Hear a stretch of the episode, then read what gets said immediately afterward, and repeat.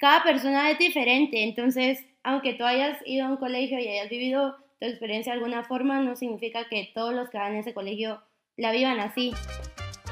Estás escuchando Latinas a Bordo con Génesis de Guatemala, Miriam de Perú y Valeria de México. Hola.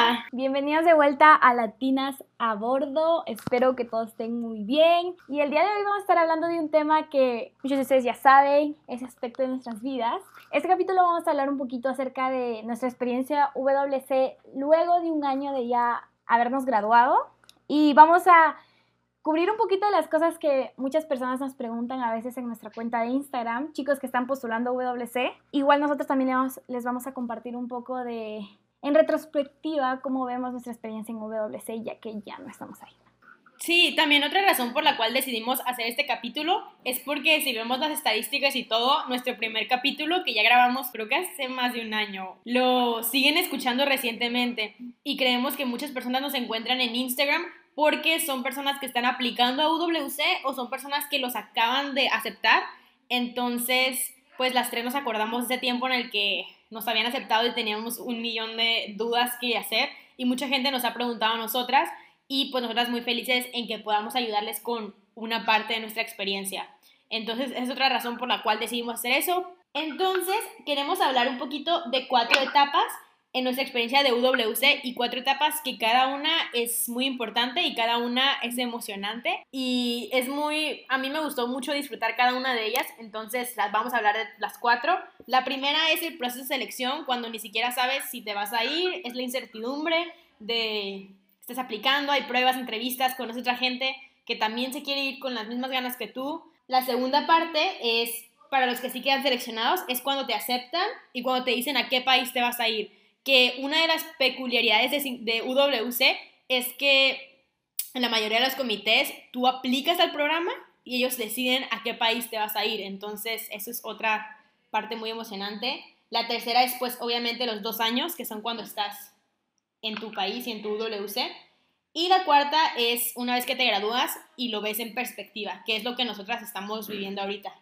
Entonces, pues vamos a empezar hablando del proceso de selección un poquito más a fondo. Si quieren escuchar más a detalle, escuchen nuestro primer capítulo que hemos hablado de eso. Pero yo a ustedes les quería decir qué tips les recomiendan a la gente que, que apenas va a aplicar. Ahorita que ya se graduaron, que ya tienen un año de, de que salieron de UWC. Yo el primer tip que diría es que uno debe ser 100% genuino y muy auténtico en el proceso. Yo sé que probablemente te dé mucha curiosidad saber cómo es el proceso y todo. O sea, yo en mi proceso me recuerdo que estaba de preguntar cuáles eran las etapas y hacía gente que yo sabía que ya se había ido. Y también yo personalmente he recibido muchos mensajes de niños que están aplicando que me preguntan qué va a pasar, qué van a hacer, no sé qué pero siento que eso le quita un poco de la, de la autenticidad que ellos pueden tener cuando vayan al proceso, porque siento que mucho de esto es cuestión de sorpresa y de que ellos vean realmente cómo te comportas en algo que tú no sabes qué va a ser. Entonces mi primer consejo es que yo entiendo que hay curiosidad y que pueden preguntar por todo y está bien, pero también guardarse un poco esa sorpresita para el proceso estoy muy de acuerdo con lo que ha dicho Génesis. A mí también muchas, eh, muchos postulantes a veces me mandan mensajes a mi Facebook, porque obviamente a veces nos encuentran a través de la página y a veces no lo hago de mala onda o tratando de ser, o tratando de ser egoísta por no compartir información, pero creo que es muy importante que no se los digamos todos porque obviamente a nosotras nos aceptaron y nosotras pues ni siquiera sabemos porque, bueno, yo hasta ahorita no sé exactamente las razones o las cosas por las que me aceptaron, pero siempre tener en cuenta de que igual los procesos cambian y no solo los procesos cambian, pero también las personas que te están evaluando de cierta manera también cambian y cambian todos los años. Entonces, solo véanlo desde la perspectiva de igual les podemos arruinar su experiencia. Alejándonos de eso también, yo si tuviera que dar una recomendación sería de que vayan muy abiertos a aprender. Creo que Genesis y Valeria podrán estar de acuerdo de que el proceso de selección es un proceso muy bonito en el que aprendes muchas cosas. O sea, tus ojos se abren tanto a estas distintas perspectivas, te das cuenta de tantas cosas. Entonces, obviamente tú vienes con una forma o algunas creencias, entonces siempre estate abierto a, aprender, no solo de las nuevas ideas, pero también de la gente en la que vas. Creo que te encuentras con un grupo muy bonito de gente Entonces siempre ve con esa mente abierta. Sí, estoy muy de acuerdo con, con las cosas que dijeron. Y, por ejemplo, hablando del proceso específico de México, yo sé que en la tercera etapa, que es la primera etapa en la que nos vemos todos como cara a cara, que es un fin de semana de actividades donde conoces a los otros semifinalistas y así, ahí hay muchísimas actividades que son súper interesantes y la verdad algunas son muy fuertes y te hacen sentir muchas, mucho tipo de emociones, pero una parte importante para que esas actividades funcionen es que no sepas qué va a pasar. Entonces, como habían dicho, si te dicen o te cuenta alguien qué te van a decir o qué te van a preguntar, eso en vez de ayudarte te va a perjudicar de alguna forma porque ya vas a venir preparado para eso y pues tu reacción o cómo vas a actuar no va a ser auténtico. Y otro consejo que yo les quiero dar es disfrutar el proceso. En este tiempo, la verdad es, no sabes si te vas a ganar la beca, entonces creo que lo que te queda es disfrutar mucho cada, cada una de esas etapas, porque de cada una de esas etapas puedes aprender algo. Para mí, en México, yo tuve que viajar a la Ciudad de México y fui sola porque pues mi mamá solo tenía dinero para pagar un boleto de avión y todo. Entonces, para mí, simplemente aplicar a la primera, primera etapa, cuando aún ni siquiera sabía si iba a seguir pasando las demás etapas, fue un viaje increíble que a mí de eso ya me hizo salir de mi zona de confort y así, entonces disfruten mucho pues todo ese proceso.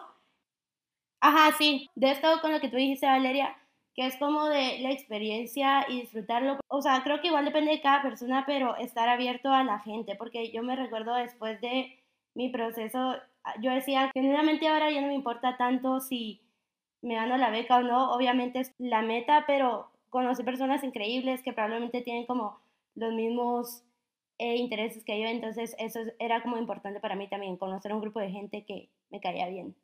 Y otra cosa que también se me vino a la mente es que lo que ellos buscan, otro tip tal vez para el proceso de selección, es que más que un buen estudiante o más que, no sé, el más inteligente o lo que sea, lo que está buscando la gente cuando están seleccionando es alguien que tenga el perfil UWC de alguna forma. Entonces, pues creo que no está de más leer un poquito acerca del movimiento, leer un poquito acerca de los valores, de la misión y, ver si tú te identificas con eso, porque creo que eso también es muy importante. Sí, algo se me acaba de venir a la mente. También algo de que obviamente en el proceso de mi país, de Perú, tenemos, bueno, cada año están subiendo el número de aplicantes y, o sea, yo soy consciente de que la cantidad de becas que llega pues no son muchas y nunca ha sido el caso de que nos llegan muchas becas.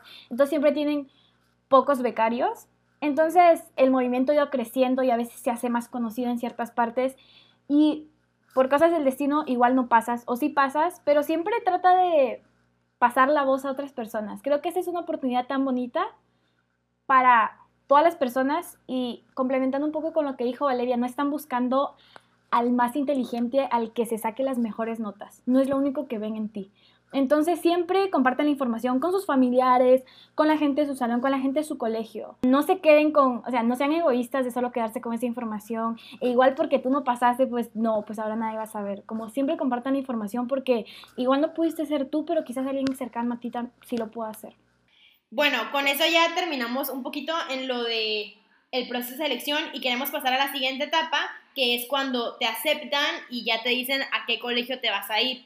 Eso también cambia de país a país. Por ejemplo, a ustedes dos sé que les dijeron al mismo tiempo que las aceptaban y a dónde se iban, ¿verdad? Sí, sí. Ah, ajá. Y a mí me dijeron que me aceptaban y dos meses después me dijeron a dónde me iba. Entonces, sí, sí fue un poco diferente. Y por ejemplo, en lo personal, sí me acuerdo que cuando me aceptaron, ahí yo cometí el error de hacerme expectativas de a dónde me iba a ir. Entonces, según yo me iba a ir a un lugar de Europa, no sé, porque pensé, y estuve por dos meses pensando de que, ay, sí voy a estar en Alemania o en Italia o dónde. Y pues al final me fui a Singapur y cuando me dijeron me agarró como súper, súper en shock porque no me lo esperaba para nada. Pero ahí mi error fue hacerme expectativas de a dónde me voy a ir. Entonces, si tú eres alguien que está aplicando por medio del comité mexicano, te recomiendo que si te aceptan, tú ábrete la posibilidad de que te pueden mandar a cualquier país y cualquier país va a estar padre la experiencia. Bueno, en mi caso, a mí me dijeron a dónde me iba, cuando me aceptaron me dijeron a dónde me iba. Para los que están escuchando, si alguien es de Perú, hasta donde tengo entendido, y no sé si haya cambiado, pero en mi generación, ah, cuando inicias todo el proceso, tienes que elegir, si no me equivoco, los tres colegios, como pones una lista de cuál es el colegio al que quisieras ir, como tu, tu número uno, tu número dos, tu número tres. Entonces, yo me acuerdo cuando hice eso, yo quería ir al, al WC de Canadá. Pero pues cuando me dijeron, me dijeron Singapur y yo también estaba muy sorprendida porque no tenía idea de que había. Creo que ni siquiera sabía que Singapur era un país. Entonces, ni idea. Yo, yo feliz pero confundida porque no sabía dónde era mi colegio. Pero ajá, o sea, yo no me hice mucha expectativa porque a nosotros en una parte del proceso nos dijeron, eso es solo para, para nosotros igual darnos una idea de a dónde quieren ir, pero la verdad, eso no se cumple jamás, nosotros te mandamos a donde creemos que debes ir. Entonces yo en ese aspecto sí yo no me esperaba nada. De hecho, ni me acordaba, en el proceso ni me acordaba de que yo quería ir al de Canadá mucho. Así que, pues estuvo bien. Y pues como dijo Valeria, son un poquito distintas las expectativas que ya tienes una vez que te aceptan y una vez que ya, ya andas investigando a dónde te vas a ir y cosas así. Sí. Sí, o sea, para mí, yo siento que sí me hice expectativas, pero yo estaba bien feliz porque Singapur era mi primera opción. Entonces, por ejemplo, a mí sí se me cumplió, pero siento que es muy difícil decir como no te hace expectativas porque siempre va a pasar, pero depende como hasta qué grado. Y también algo que a mí me afectó no fue tanto las expectativas personales, pero más como las expectativas de los demás o las ideas que los demás tenían del colegio de Singapur. Porque cada colegio tiene como ideas que lo rodean. Entonces, Singapur es uno de los colegios donde yo escuchaba, ay, no, pero no es un UWC real o no sé, no te vas a pasar también como en otros lugares. Entonces, yo siento que a mí eso fue lo que más me afectó, como dejar que la opinión de los otros, que ni siquiera habían ido a ese colegio, eh, me influenciara tanto. Sí, o sea, eso es algo muy fuerte y obviamente cada quien va a tener su propia opinión, o sea, de los colegios, y yo creo que todos estos estereotipos o ideas de cada colegio sí vienen de exalumnos que estudiaron ahí, pero también es cosas como chismes más o menos se va haciendo. O sea, un exalumno dice algo y le dice a otra persona que ni fue a ese colegio y esa persona lo pasa y lo pasa y se van haciendo como chismes o etcétera. Entonces, Singapur siempre ha tenido connotaciones negativas de alguna forma y pues como exalumnas entendemos por qué. Pero yo creo que no puedes hablar o, o decir esa experiencia es mala, es buena, o sea, nadie puede hablar de tu experiencia si no la vivió. Entonces, yo creo que no pierdas tiempo, no te desgastes en, no sé, investigar como esos chismes, esas cosas buenas o cosas malas hay en los colegios antes de que vayas. Sí, y siento que cada persona es diferente, entonces, aunque tú hayas ido a un colegio y hayas vivido tu experiencia de alguna forma, no significa que todos los que van a ese colegio la vivan así. Ah, pues yo personalmente, yo no tenía ni idea que Singapur tenía esta reputación no conocía a ningún exalumno, ni cuando fue mi ceremonia, no conocía a nadie, entonces yo no sabía la reputación mala de Singapur, por ejemplo, ah, hasta que me fui a Singapur. Pero, por ejemplo, en mi caso, y probablemente en el de ustedes también, muchas de las cosas malas las empecé a escuchar cuando ya llegué allá, entre la gente, entre nosotros, entre los que vivíamos, o igual entre la gente que ya tenía un año ahí. Sí, sí, sí, y yo me acuerdo cuando te, vas a, cuando te vas a un colegio del mundo, estás dos años allá, entonces cuando llegas, tus segundos años son los que ya llevan un año. Ellos a nosotros nos dijeron un chorro de cosas malas, entonces empezaron a quejar de muchas cosas y eran cosas que nosotros no habíamos experimentado aún porque apenas estábamos llegando, pero sí fue muy fuerte llegar y que te empezaran a decir todas esas cosas negativas de repente porque es, tú, bien, tú vienes bien emocionado a descubrir la vida y te dicen eso. Como es que, es que tiene mucho que ver, es, es, que las experiencias son muy personales. No solo de WC, sino cualquier experiencia tiene mucho que ver como en cómo tú lo veas y en cómo tú quieras aprovechar eso. Entonces, si tú te dejas llevar por lo que alguien te dice, te estás haciendo algo malo a ti mismo. Mejor ve ciego, ve abierto. Lo que sí deben hacer es irse abiertos a las experiencias. Ah, sí, que no digo que vivan en la negación. Mi punto es que las experiencias en un mismo lugar pueden ser muy diferentes como para una persona que para otra. Y esto no creo que solamente con los colegios de UWC, o sea, literalmente en cualquier escuela va a haber alguien que vaya a decir que fue la mejor escuela porque tuvo los mejores años y va a haber otras personas que van a decir que fue la peor escuela. Entonces, la verdad es que mucho, mucho depende de, de tu experiencia. Entonces, la verdad, cualquier persona que nos haya preguntado a nosotras acerca de nuestra experiencia en Singapur y todo, ya vamos a hablar un poquito más para el final del capítulo, pero les vamos a decir que fue lo mejor de la vida, que fue nuestro top. Pero, y tal vez otra persona que haya ido a Singapur les puede decir completamente lo contrario. Entonces, así como les decimos que no le crean de que a los que dicen puras cosas malas, o sea, tampoco les voy a decir que crean completamente mi opinión porque mi experiencia, aunque vayamos al mismo colegio o lo que sea, pudo haber sido muy diferente. Claro, y es lo que decía Miriam, que depende de, o sea, de la forma en la que lo tomes y la actitud con la que vayas. O para nosotras también hubo un punto en el que decíamos como, ay, no sé, qué feo el colegio y así, pero porque nos dejamos llevar bastante por las opiniones de los demás, por todo lo que los demás decían. Porque como ya lo he dicho, todo es acerca de perspectiva y obviamente si tratas de ver las cosas buenas de algo, independientemente de lo que sea, vas a probablemente pasar un mejor rato, vas a probablemente tener una mejor experiencia. Pero creo que eso no significa que no vayas a ser crítico de las cosas que estás pasando o de las cosas que estén viviendo. Y eso aplica para todo y no solo para Singapur, pero obviamente Singapur ya también tiene mucha reputación de cosas malas y por ejemplo yo no he escuchado de otro colegio que hablen tantas cosas malas. Entonces, ya todos pueden ir con cosas positivas, no te vamos a decir tampoco que no vas a tener malas experiencias, pero eso no significa que ya lo veas todo de manera negativa. O sea, sean críticos, pero a la vez también sean abiertos y traten de disfrutar la experiencia que tienen.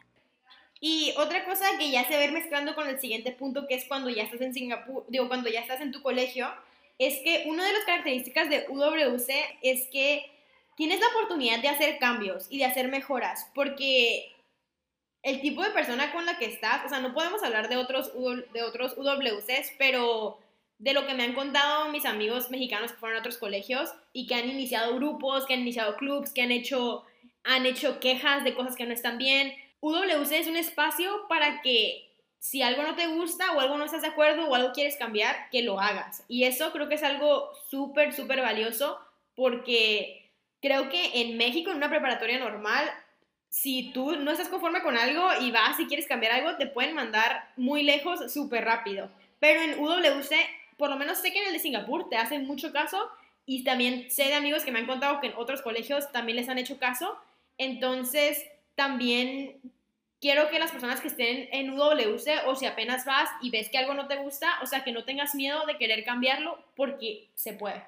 Ajá, y yo estoy súper de acuerdo con eso porque, por ejemplo, yo no sé mucho sobre los otros colegios, pero al menos sé que Singapur tiene muchísimos recursos, entonces, o sea, es cuestión de aprovecharlo porque igual si tu experiencia no es como tú querías o como te la esperabas o como te cuentan, este, tú puedes usar todos estos recursos para ir creando una experiencia más bonita, más positiva y algo que vas a disfrutar más. Ya con eso yo ya pasamos al siguiente punto que es tu, tu, estadía en tu UWC. Y como mencionó Miriam y Génesis, hay tiempos en los que te la vas a pasar bien y hay tiempos en los que no te la vas a pasar bien y todo, pero ¿qué recomendaciones o qué tips darían para la gente que ahorita está, digamos, a la mitad o Ajá, ¿qué, recomendaciones darían o ustedes viendo atrás, cómo tal vez podrían vivir su experiencia en WC un poquito diferente?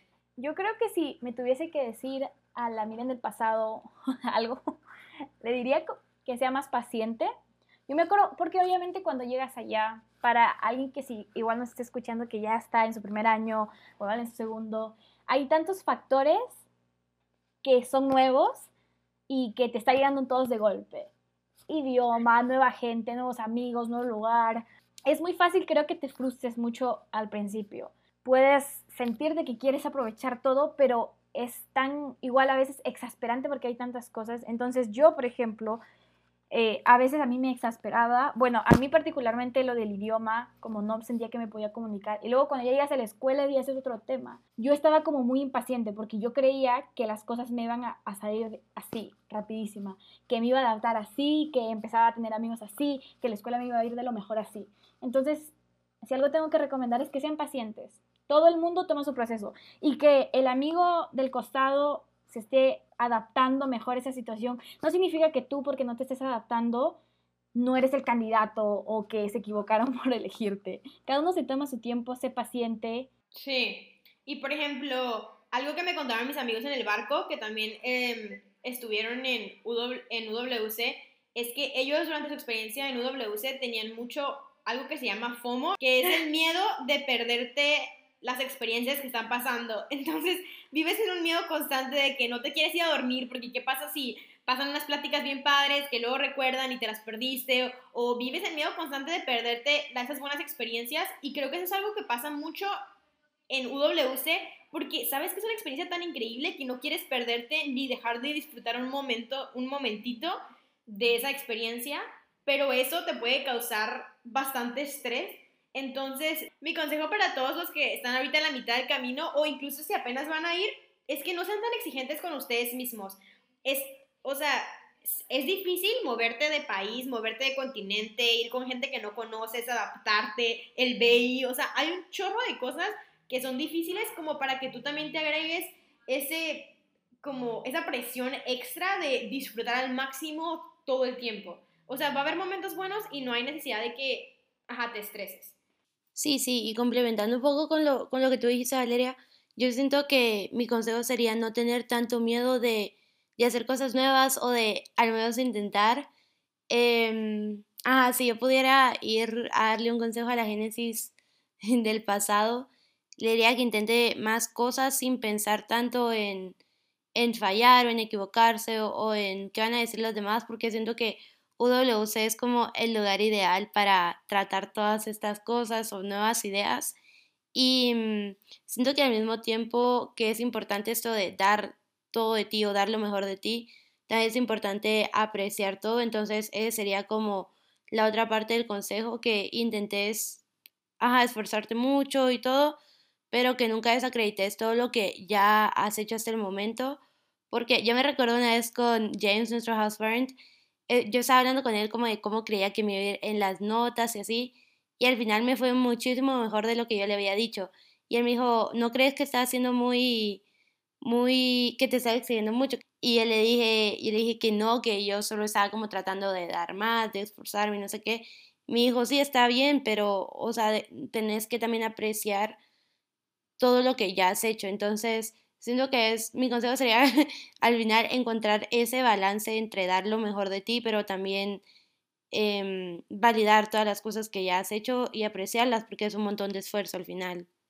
Sí, y como dijo Génesis, y esto creo que es muy importante, esto de tomar nuevos riesgos, hacer cosas que igual nunca habías hecho, y me parece, creo, genial si, si te sientes, eh, y obviamente con esta oportunidad vas a querer hacer cosas nuevas, pero a veces yo he leído cosas eh, en muchas páginas de exalumnos de WC o en chicos que ahorita están en WC que dicen como, oh, viniste a esta, oportunidad, esta oportunidad que es tan buena en el que estás expuesta a tantas cosas y no saliste de tu zona de confort y cosas así.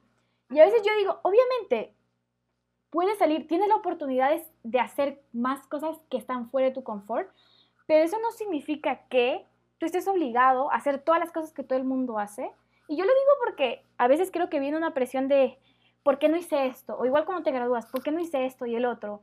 Pero para mí yo lo veo como, no todo el mundo, porque como lo digo, todos son procesos y a cada uno le toma su tiempo. Igual para esa persona que para ti no salió de su zona de confort, esos dos años en WC fueron tan importantes que necesitaba eso para que luego cuando ya está en la universidad se sienta con el poder, se sienta con las ganas de hacer cosas nuevas. Entonces, y eso no significa que esa persona no aprovechó la oportunidad. Claro que la aprovechó, pero no la aprovechó como tú la aprovechaste. Quiero que cada uno es muy diferente en eso. Y creo que también debería ser importante que tú entiendas eso, tú la persona que igual ya estás ahí o la persona que está a punto de ir. Algo que ustedes dos también me imagino que les dijeron y creo que les van a decir a cualquier latino que esté por aplicar o por irse a un UWC es este consejo. No se cierren solamente a los latinos, intenten expandirse y aunque sí pienso que es un buen consejo, creo que eso también afecta o igual a mí me afectó un poco en eso de exigirte demasiado.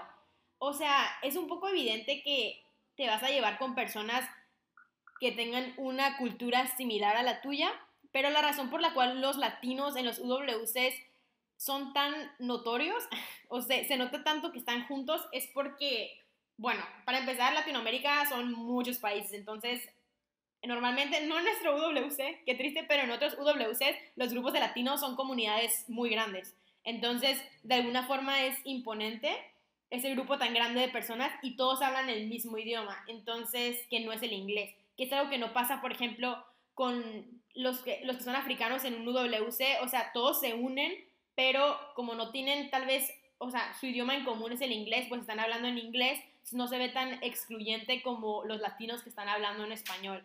Entonces, es algo que te van a decir, pero mi consejo es que sí, o sea, si te llevas con latinos nada más, está bien, si no te llevas con latinos, está bien, o sea, cualquiera de, tus procesos, creo que está bien, o sea, no quiero como juzgar o sea, nosotros no queremos que sientan esa presión extra de que aparte de moverte a otro país, aparte de integrarte, aparte de la escuela, también tengas que hacer tal cosa. Ajá, a mí me dijeron lo mismo de que, ay, pero cuando te vayas, queda con los latinos porque son bien exclusivos y, y solo quieren hablar con los latinos.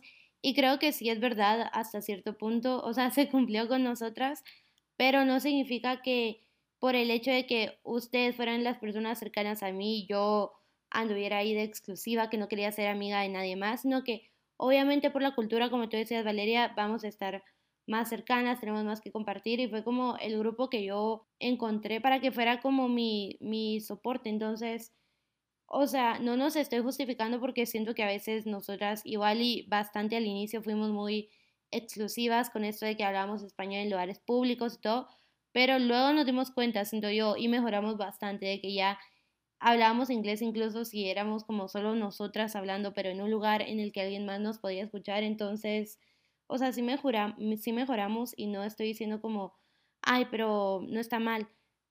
Pero, o sea, otros grupos también lo hacían y yo jamás vi como ahí ese tipo de comentarios hacia otros grupos. Entonces, no sé, siento que tiene mucho sentido que lo hagamos y no está mal, ajá, no está mal que tu grupo cercano sea personas cercanas a ti, o sea, tiene mucho sentido.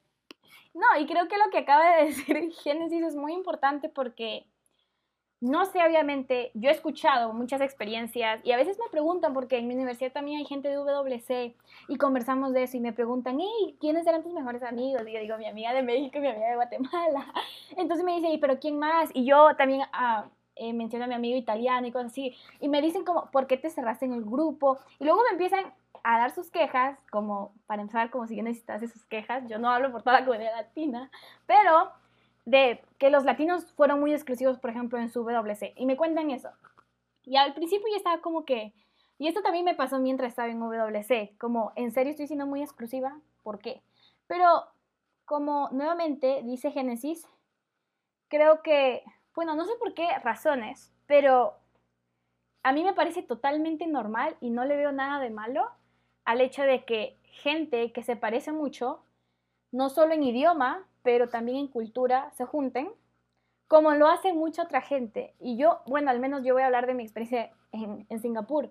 Yo jamás escuché ninguna queja acerca de personas de China juntándose entre ellos, hablando su idioma y pasándola bien. O gente que era de Europa y obviamente no eran del mismo país, pero todos eran de Europa y se juntaban y obviamente, probablemente haya más compatibilidad porque probablemente las culturas son más similares y, se atraen entre gente.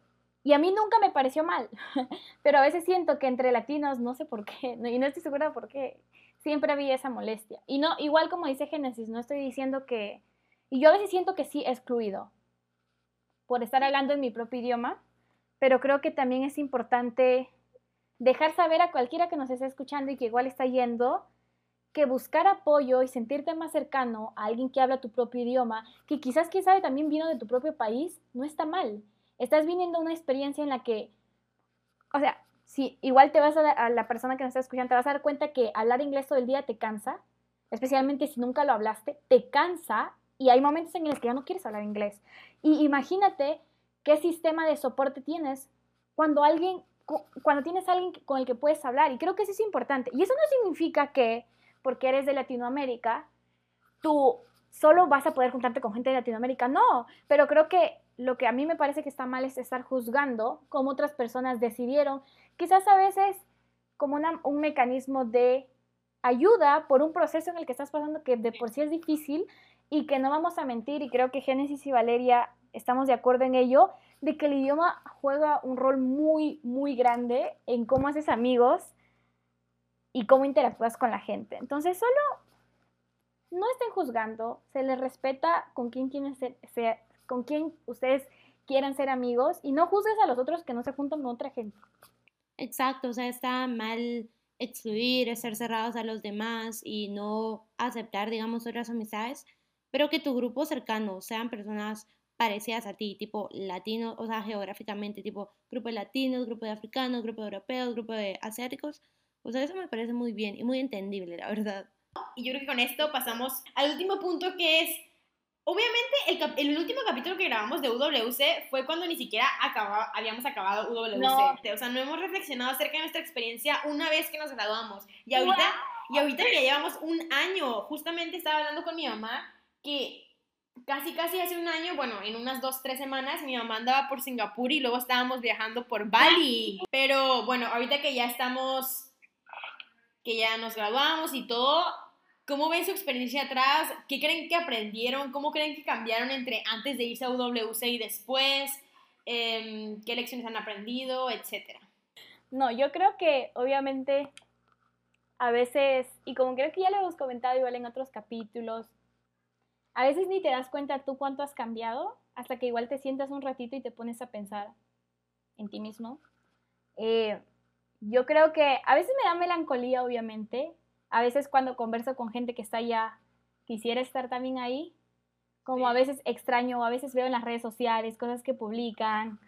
Eh, y obviamente quisiera estar ahí. Y la verdad tengo muy, muy bonitos recuerdos. Yo siento que he aprendido. O sea, yo a veces pienso, la Miriam que llegó en su primer año no se parece nada a la Miriam de ahora. Es una, una versión, es una versión una versión mejorada y evolucionada, mira. Entonces, creo que para toda experiencia tienes que ser crítico. Como van a haber cosas buenas, van a haber cosas malas. Y yo, las experiencias que no fueron tan placenteras que viví en Singapur, yo no me las callo. Como recuerdo yo a veces algunas cosas, pues me molesto, porque son cosas que no me hubiese gustado vivir, pero de todas maneras las viví. Y a veces las comparo entre mis amigos diciendo como que esto era así, así. Pero no puedo negar que la mayoría de tiempo pienso en las cosas buenas y en las experiencias que viví con gente, las conversaciones, los viajes, y trato, creo que con mi experiencia, ser lo más crítica posible. Y mientras sí le puedo igual chancar mucho al WC al que fui, así como puedo decir yo las cosas malas de un lugar, y yo voy a, pero también voy a hablar de las cosas buenas, y creo que de eso estoy feliz, porque igual eso también es algo que aprendí en Singapur, de ver las cosas buenas y malas, y también tratar de abrazar mucho más a las cosas buenas y ver siempre esas cosas bonitas, esas cosas positivas. Ajá, igual que Miriam, yo cada vez que pienso en Singapur vuelvo a ver como esa experiencia como con mucho amor, con mucho cariño, porque siento que sí, aprendí un montón y también cambió un montón. O sea, mi retrospectiva es, eh, siento que he aprendido un montón del mundo porque obviamente te vas de otro país, estás rodeado de otras nacionalidades y todo, pero siento que más importante, o sea, es muy como cliché y lo que sea, pero aprendí un montón de mí, porque yo en, en Guatemala siempre estaba ahí en mi vida tranquila, en mi zona de confort, con mis amigos y todo, entonces ir a Singapur a un ambiente súper diferente me hizo darme cuenta de como todas estas versiones que podían haber de mí y aprendí a quererlas y a también como que cada una de ellas creciera, porque me di cuenta de cómo era la génesis en un ambiente que pues no conocía para nada, entonces, no sé, sí fue difícil, pero es algo que yo aprecio bastante de la experiencia. Sí, otra cosa, bueno, yo que platiqué mucho con un amigo que también fue a otro UWC, él me contó que, que le dedicó tanto tiempo a sacar buenas calificaciones y sacar un buen promedio en el bachillerato internacional que sí lo sacó, pero que ahorita que lo ve en perspectiva, él siente que se perdió de muchas cosas. Y la verdad a mí, en lo personal, me da gusto que yo no, siento, o sea, ahorita que veo atrás en mi experiencia WC, no siento que me perdí de nada por la escuela. Y creo que fue porque yo tomé una decisión muy consciente cuando yo llegué a Singapur. Y yo fui consciente de no estresarme tanto por las clases y yo fui consciente de que no iba a tener la calificación perfecta y tenía muy en claro que lo importante era toda la experiencia y no solo el aspecto académico, que igual es importante. Entonces, no digo que está mal las personas que le dedicaron mucho tiempo al bachillerato internacional, pero que tú estés consciente de que eso es lo que quieres. O sea, si tú realmente estás dispuesto a hacer sacrificios, o sea, yo creo que en todas las cosas en la vida hacemos sacrificios. Entonces, si tú dices, yo quiero sacrificar esta parte por tener esta calificación porque quiero ir a tal universidad y eso es lo que quiero, y termina tu WC y tú dices, o sea, no me arrepiento porque conseguí mi objetivo, entonces, chido.